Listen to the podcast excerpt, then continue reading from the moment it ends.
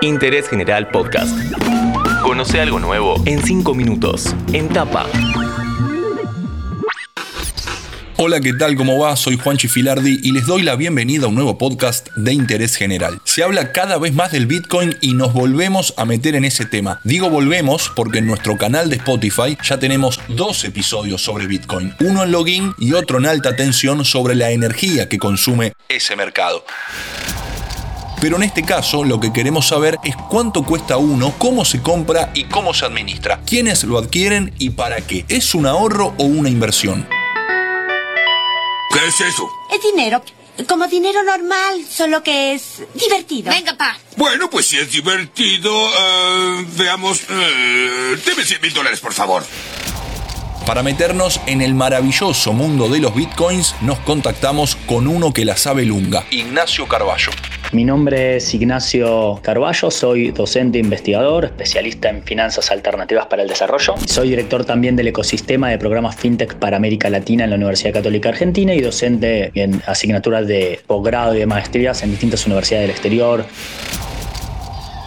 Empecemos por lo elemental si quiero meterme a comprar. ¿Cuánto cuesta un Bitcoin? Muchas veces la gente se espanta al ver el precio del, Bitcoin valuado en dólares. Principalmente en el último año, cuando si nosotros nos retomamos a la fecha de octubre, valía aproximadamente 10 mil dólares y llegó a tocar un techo en abril del 2021 de los 64 mil para después caer a los 30 mil y ahora está rodando los 50 mil. Lo que un Bitcoin se puede dividir en hasta 8 fracciones decimales, lo que se llama un Satoshi. Esto quiere decir que la unidad mínima de Bitcoin es multiplicar el precio por 0,7 ceros y un 1, lo cual daría a valores de hoy, ponerle 50 mil dólares, que uno puede comprar hasta 0,0005 centavos de dólares. ¿no? Al final del día se puede ingresar en este mercado con montos bajos a través de eh, instituciones intermediarias, los que se llaman exchange o incluso compra P2P. ¿Cómo y dónde se compra un Bitcoin y cómo se administra? Existen distintas maneras de comprar criptomonedas. Las instituciones por excelencia que proveen estos servicios son los que se denomina exchange, que son básicamente como una casa, una casa de cambio, una financiera, solo que no está regulada como tal todavía. En ese sentido, accionar en estas casas es, exactamente lo mismo que abrirse la cuenta en un broker. Uno se abre la cuenta, algunas pedirán más, otros pedirán menos información, pero las más serias son las que piden al menos fotocopia de DNI, datos personales, etc. Les transfiere dinero a la cuenta bancaria de este exchange, igualito como se carga un broker, que vos le transferís a una cuenta bancaria del broker de de tu cuenta bancaria y a partir de ahí vas a ver tu saldo en pesos argentinos o la moneda que hayas transferido y vas a poder comprar criptomonedas y tenerlas ahí en ese mismo exchange o bien transferirlas a otro. ¿Se puede intercambiar bitcoins por bienes y servicios?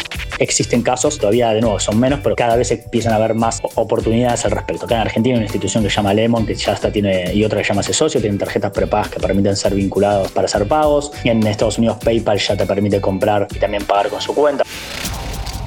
¿Quiénes compran? ¿Se usa como un mecanismo de ahorro o mayormente como una inversión? Digamos, ¿es una inversión riesgosa?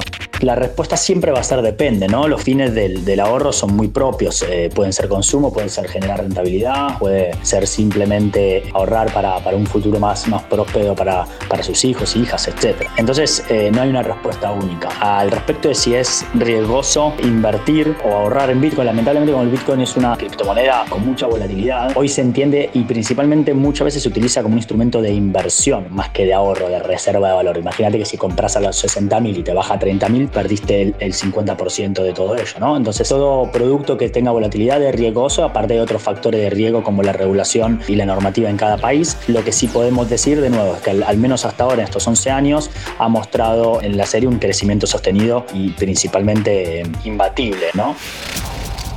¿Será el Bitcoin una moneda autorizada alguna vez?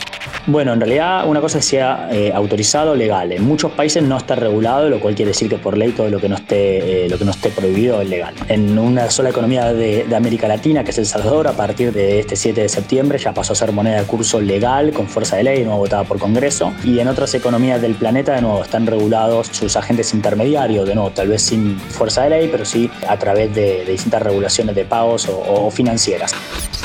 ¿Querés meterte en el mundillo de los bitcoins? Acá te dejamos toda la data gracias a Ignacio Carballo que pasó 5 minutos por interés general.